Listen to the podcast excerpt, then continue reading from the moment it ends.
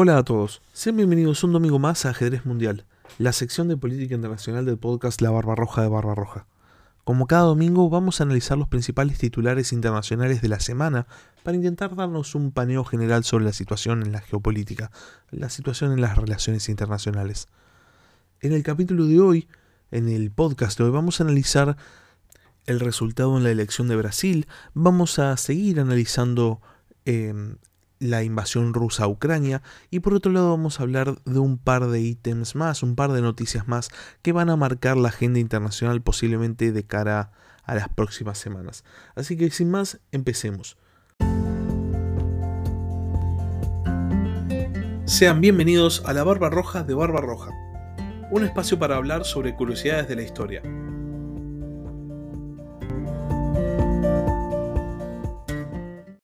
Los primeros titulares que vamos a analizar en el capítulo de hoy corresponden a la situación en Ucrania, a la actualización, digamos, de la invasión rusa a Ucrania. Esta semana han pasado muchas, eh, muchas cosas en el ámbito de la guerra. Eh, las autoridades ucranianas, Zelensky específicamente, dijo que las fuerzas ucranianas repelieron una ofensiva a gran escala rusa en Donetsk por otro lado, hubo un ataque con drones por parte de las fuerzas ucranianas a la flota rusa del Mar Negro anclada en Crimea, y esto motivó una serie de, reacciones por parte de Rusia. Particularmente, Rusia lo que hizo a raíz de este ataque es salirse del acuerdo para la exportación del grano ucraniano, lo que se había titulado la iniciativa del grano ucraniano. Rusia de esta manera vuelve a establecer un, bloqueo a la exportación del grano y esto revive el fantasma de la crisis alimentaria que es algo que había rondado los medios internacionales hace aproximadamente un mes o un mes y medio. La cuestión es que Rusia eh, al al bloquear una vez más eh, la salida del gran ucraniano, está llevando el conflicto hacia sus propios términos. Es casi como si esta situación hubiese sido esperada, porque ¿qué van a hacer las fuerzas ucranianas si no intentar ganar la guerra? Pero ante esta intención por parte de, de Ucrania de infligir un golpe estratégico, podríamos decir, ante las fuerzas rusas, Rusia directamente decide retractarse de esta situación. Y una vez más eh, aparece la posibilidad de que países, de terceros países que no tienen nada que ver con el conflicto, pero que dependen de la importación del grano ucraniano, sufran en base a, a un accionar bélico que les es total y completamente ajeno. La estrategia rusa pareciera pasar hoy en día por eh, pequeños caprichos. No se entiende muy bien qué es lo que está intentando hacer el alto mando militar ruso eh, con estas ofensivas a gran escala, pero por otro lado intentando plantear, plantarse a sí misma como víctima de ataques o víctima de, eh, de hostilidades por parte de Ucrania, siendo que en última instancia Rusia sigue siendo la potencia invasora, sigue siendo la potencia que está atacando poblaciones civiles. Así que mm, es, un tanto raro. Hay que mm, esperar para ver qué es lo que Rusia pretende. Es como si em, las autoridades rusas buscaran garantías de que no se van a atacar sus activos militares y que simplemente los van a dejar atacar Ucrania en paz. O si no, se corta la exportación de grano. Por otro lado, hay otra situación en cuanto a mm, en cuanto a Rusia y Ucrania. Rusia hace semanas ya está denunciando la posibilidad de que Ucrania esté fabricando lo que se denomina una bomba sucia, que básicamente sería una bomba con material radioactivo, eh, con material nuclear, que podría provocar una, una simulación de ataque nuclear. Eh, esta bomba sucia generaría residuos eh, nucleares en zonas ucranianas y de esta manera Ucrania, según Rusia, podría decir, ah, eh, Rusia me atacó con bombas nucleares cuando no existió. Las autoridades ucranianas obviamente han eh, desmentido estas acusaciones por parte de Rusia, sin embargo la OIEA, que es la Organización Internacional de la Energía Atómica, se tomó en serio eh, la posibilidad que Ucrania esté, mm, esté fabricando una bomba sucia. En palabras del director, del presidente de la OIEA, que se llama Rafael Grossi, eh, este organismo se tomó en serio las denuncias de Rusia porque provenían de un alto oficial ruso. O sea, quien dijo que existía la posibilidad de que Ucrania estuviese realizando una bomba sucia no era un cualquiera, era alguien que tenía un cargo muy elevado y esto encendió las alarmas. Por este motivo, la OIEA mandó una delegación a Ucrania y para su sorpresa, las autoridades ucranianas, esto de vuelta es algo que dice Grossi, las autoridades ucranianas simplemente los dejaron pasar y cooperaron total y completamente con la investigación y los dejaron entrar a todas las a todas las instalaciones ucranianas eh, de energía atómica. Así que eh, de alguna manera hay algo que no tiene sentido, porque si Ucrania quisiese em, ocultar la fabricación de una bomba nuclear o de una bomba sucia con material nuclear, entonces lógicamente no dejaría que los inspectores internacionales entren a los lugares donde almacena este tipo de, materiales.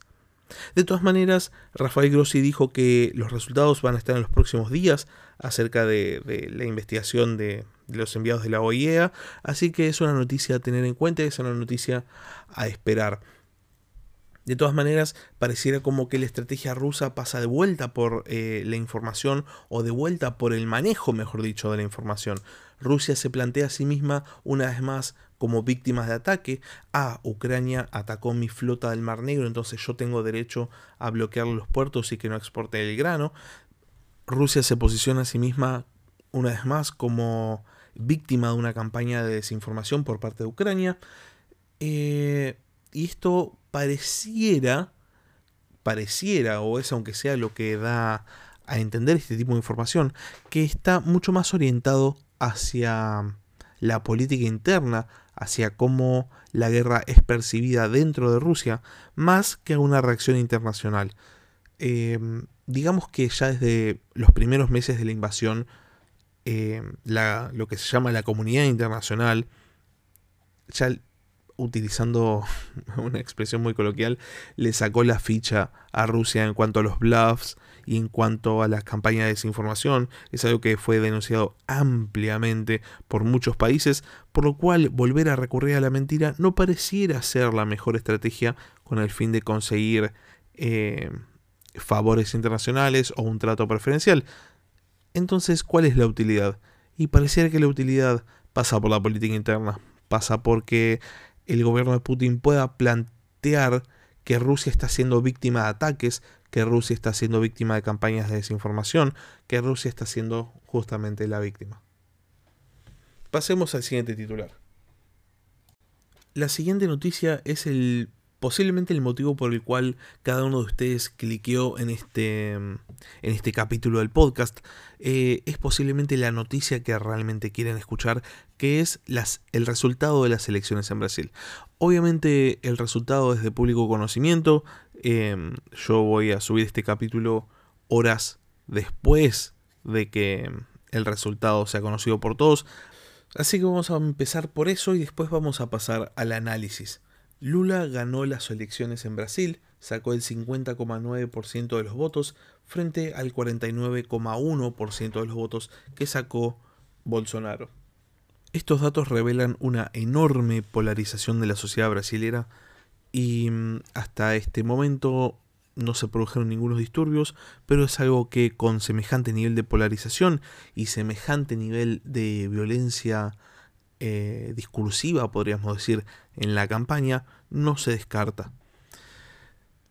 Ahora bien, pasemos a hablar de lo que verdaderamente importa este podcast, que es la plataforma internacional del presidente electo de Brasil, Lula Ignacio da Silva. Em, hace un tiempo, cuando fue la, primera instancia de votación, antes del balotaje, yo analicé las plataformas internacionales tanto de Lula como de Bolsonaro eh, porque obviamente a mí poco me importa analizar la política interna de Brasil. Brasil es un tema de los propios brasileros, después de todo.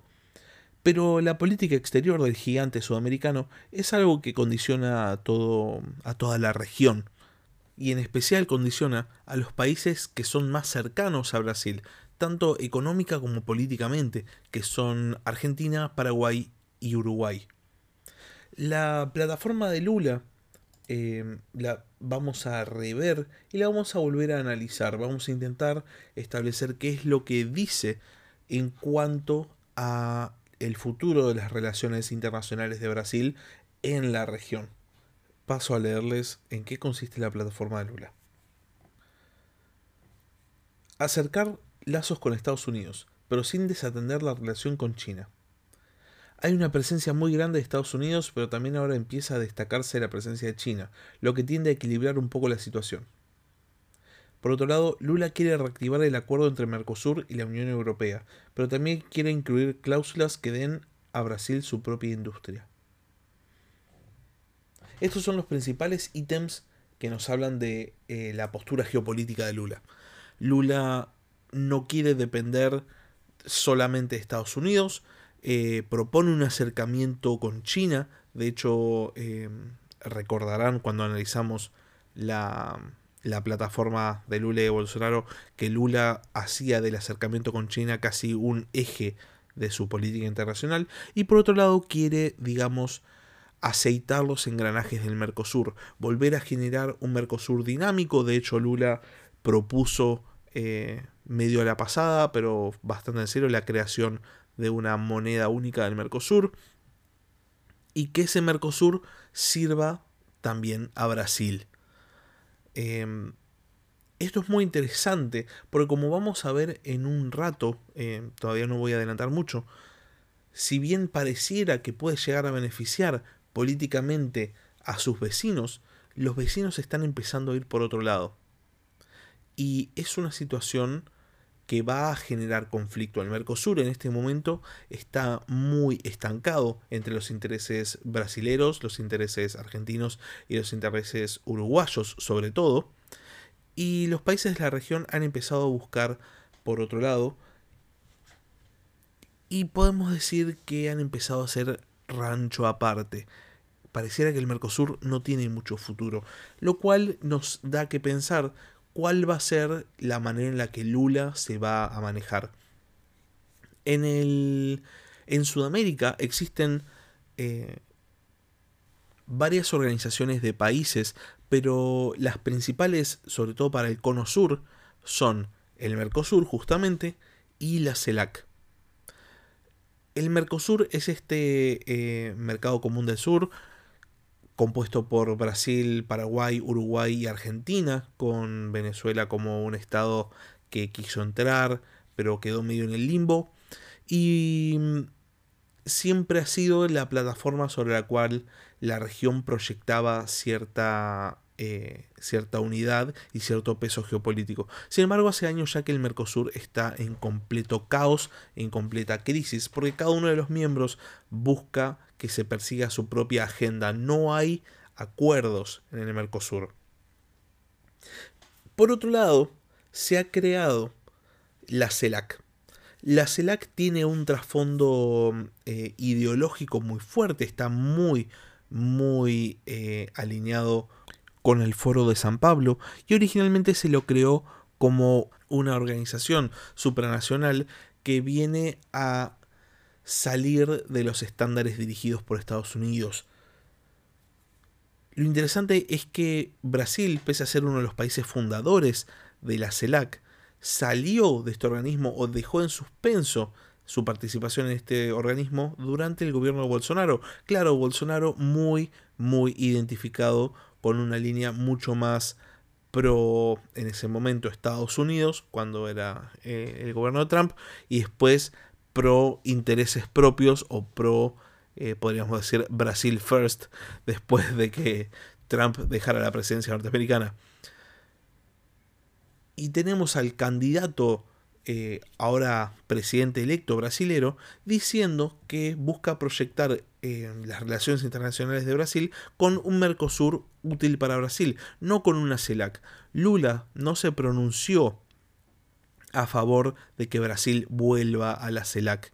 Y por otro lado, como vamos a ver a partir del siguiente titular, los demás países de la región y sobre todo Argentina, Argentina con el gobierno actual, están intentando proyectar poder diplomático mediante la CELAC.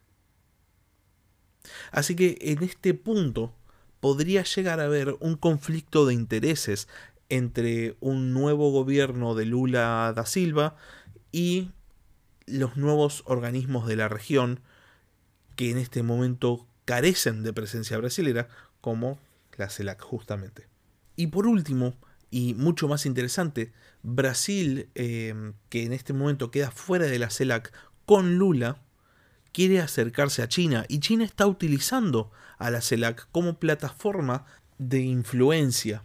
De hecho, eh, son numerosos los acuerdos que firmó China con la CELAC o son muchas las veces que el canciller chino Wang Yi mencionó a la CELAC como una especie de puerta de entrada de China hacia Latinoamérica. Así que en este punto pareciera ser que si Lula quiere perseguir realmente esta agenda internacional de la cual habló en campaña, si quiere favorecer las relaciones con China, si quiere utilizar las plataformas supranacionales como eh, punto de apoyo para la proyección brasilera al exterior, pareciera que va a tener que abandonar el sueño de un Mercosur fuerte para pasar a la CELAC. O bien va a intentar confrontar geopolíticamente con Argentina en cuanto a líder en este momento de justamente de la CELAC.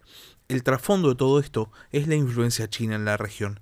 Em, China en este momento con el gobierno de Lula consigue el eslabón más importante dentro de la cadena que sería Sudamérica. Em, todos los gobiernos, o la gran mayoría de los gobiernos actuales de Sudamérica son muy afines a estrechar lazos con China. Entonces va a terminar siendo el país asiático el que dirima hacia cuál de los dos bloques se va a terminar inclinando como medio para establecer las relaciones que, que quiere establecer. Así que vamos a tener que tener en cuenta los intereses brasileros, los intereses argentinos y los intereses chinos para ver cuál de los organismos es el que termina eh, fortalecido y cuál de los países es el que tiene que resignar su posición. Pero bueno, esto es adelantar un poco. Pasemos al siguiente titular y vamos a retomar un poco este tema, pero desde el punto de vista argentino y en muy poco tiempo se van a dar cuenta porque es un tema íntimamente relacionado con lo que acabamos de hablar. Esta semana en Argentina se celebró una cumbre de cancilleres de la CELAC y de la Unión Europea. Vino, eh, vinieron todos los cancilleres europeos, vinieron todos los cancilleres de la CELAC, eh, hubo 60 países y eh, fueron oradores, aunque sea al principio de la reunión, Santiago Cafiero, canciller de Argentina, Alberto Fernández, presidente de Argentina, y Josep Borrell, que es el alto representante de la Unión Europea para Asuntos Exteriores y Política de Seguridad y vicepresidente de la Comisión Europea. La cuestión es que eh, tanto Cafiero como Borrell e inclusive Alberto Fernández dejaron un par de definiciones bastante interesantes y que tienen mucho que ver también con lo que estuvimos hablando recién. Sobre todo tiene que ver con el futuro geopolítico eh, de la CELAC, el futuro geopolítico con la Argentina y cómo es que el gobierno argentino actual, aunque sea una de las facciones, esto es muy importante, una de las facciones del gobierno argentino actual, ve el futuro de su propia geopolítica. El objetivo del encuentro de cancilleres, que es lo primero de lo que vamos a hablar, es básicamente impulsar la cooperación entre las dos regiones. La CELAC representa a Latinoamérica y el Caribe y la Unión Europea representa a una gran parte de Europa, así que la, mm, la perspectiva sería impulsar la cooperación entre Latinoamérica y Europa básicamente. Ahora, no es cualquier cooperación que se busque impulsar, y esto también nos habla del marco internacional. Uno de los puntos más importantes que se busca impulsar es la relación en energía y en seguridad alimentaria. Y si recuerdan eh, lo que hablábamos hace un rato acerca de lo que Rusia está volviendo a hacer con respecto al gran ucraniano, no es nada extraño que de repente Europa venga a Sudamérica, a Iberoamérica en sí, a buscar eh, seguridad alimentaria. Y por otro lado, teniendo también en cuenta el trasfondo internacional, la cooperación energética. Básicamente, eh, la, Unión Europea vino a Sudamérica a intentar abastecerse de los, eh, de los recursos que en este momento no les son seguros, que tiene peligro de no tener alimento y energía. Y básicamente en torno a esto y en el, eh, y en el acercamiento de relaciones se basaron los discursos de Cafiero, de Borrell y de Fernández. Y vamos a hablar un poco acerca de qué dijeron y después vamos a analizar qué es lo que quisieron decir. Por un lado, hablemos acerca de lo que dijo Borrell.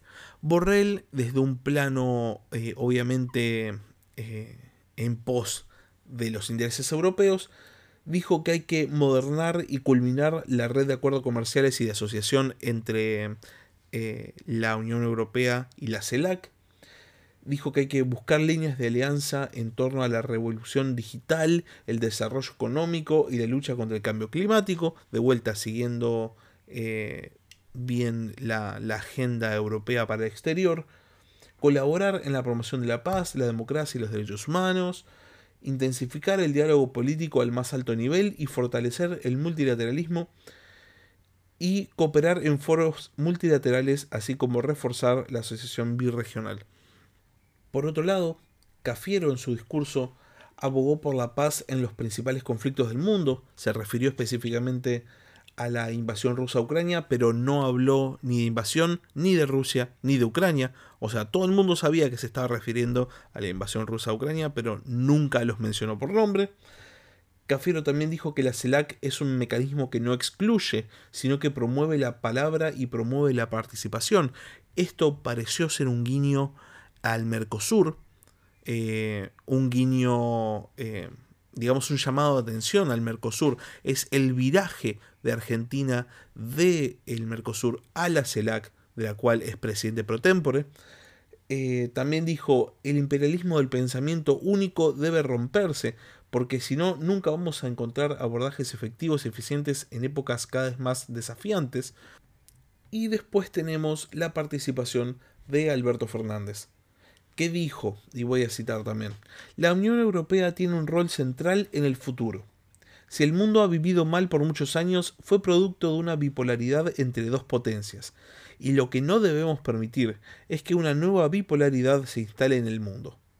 Después de la pandemia se desató una guerra que rompe con los principios elementales de la comunidad de naciones que se nuclean en Naciones Unidas. Rompe el principio de integridad territorial y de solución pacífica de conflictos.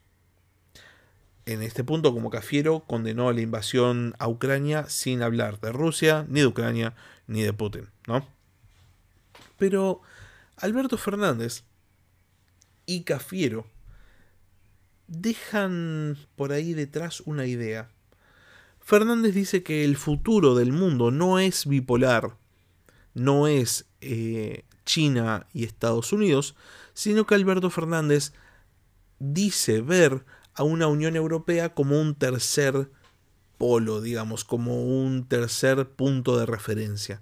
Un mundo tripolar, tal vez plantea. Eh, tal vez está pensando en una CELAC el día de mañana como otro, otra arista, otro punto de influencia en el mundo, pero solo menciona a la Unión Europea y lo, lo menciona como una especie de horizonte hacia el cual apuntar. Cafiero, por otro lado, eh, critica los, los medios tradicionales de relaciones entre países eh, y a mi entender hace referencia específica al Mercosur, lo cual obviamente eh, solo lo podemos entender si, si nos ponemos a pensar que dentro del gobierno argentino hay dos facciones. Una facción que podríamos llamar albertista, que está expresando su afán internacional en este discurso, y otra facción que podríamos llamar cristinista, que está mucho más dispuesta a posicionarse dentro de la lógica de un mundo bipolar, subordinada a China, que es algo que ya vimos que han perseguido y han buscado constantemente desde sectores del gobierno. Esto es eh, muy llamativo y sobre todo es llamativo de cara a lo que, lo que pensábamos antes. si Brasil va a llegar a disputarle el rol geopolítico Argentina de nexo entre China y Sudamérica, entonces Argentina, dice Alberto Fernández y dice Cafiero, se va a posicionar como el nexo entre Europa y Sudamérica, entre el nexo entre ese, esa tercera posición, usando un término políticamente muy comprometido con la historia argentina, eh, esa tercera posición mundial es hacia la que va a apuntar la Argentina de Alberto Fernández y de Cafiero. Sin que Lula todavía consiguiese la presidencia, Argentina ya está buscando eh, una nueva posición sobre la cual poder plantear cierta, cierta relevancia y cierto peso diplomático. Al margen de, estos dichos, Borrell también se reunió con Alberto Fernández en la semana y dijo, me recibió el presidente Fernández, tenemos un interés mutuo de fortalecer la relación bilateral. Lanzamos negociaciones para un nuevo acuerdo marco político y de cooperación bilateral Unión Europea-Argentina. 32 años después del acuerdo original, es hora de modernizar nuestra relación.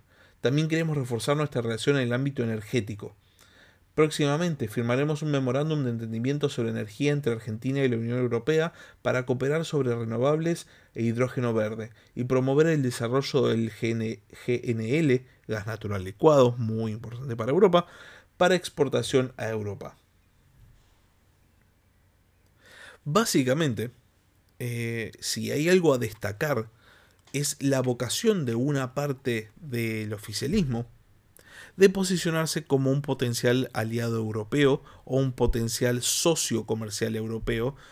Eh, y esto vamos a ver cómo lo balancean con la, con la dependencia de China, que es digamos, la otra parte por la que están pujando otros sectores del propio gobierno. Dentro del gobierno argentino hay una interna, esta interna ya se ve en el plano internacional. Básicamente la situación podría salir para cualquier lado, pero hay que estar bastante atento, eh, hay que seguir analizando a ver si hay alguna otra declaración con respecto a a un posible acercamiento de Argentina como socio comercial europeo. Em, Argentina se puede plantear a sí misma como exportadora de, de hidrocarburos a Europa en una época en la cual Europa realmente lo necesita, que es lo que está diciendo Borrell justamente. Así que es algo ah, que hay que tener muy en cuenta.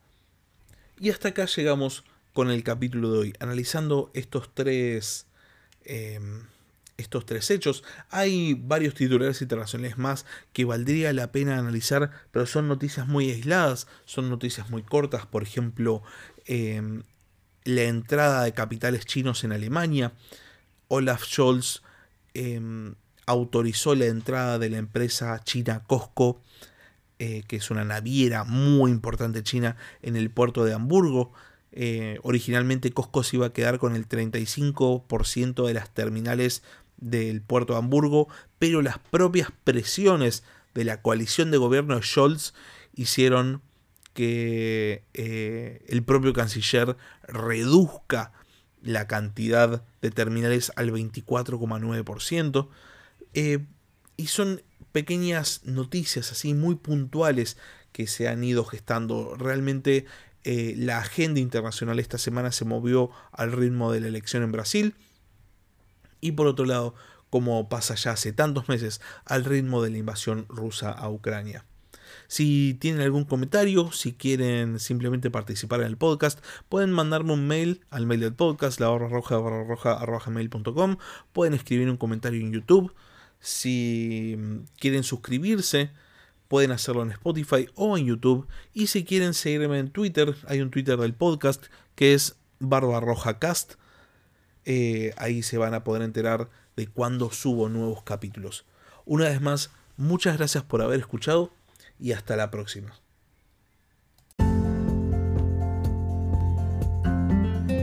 Gracias por escuchar La Barba Roja de Barba Roja. Si tenés algún comentario, si tenés alguna pregunta o simplemente tenés algo para decir, podés escribir un comentario en YouTube o bien podés mandar un mail a la barbarroja de barbarroja.gmail.com. Hasta la próxima.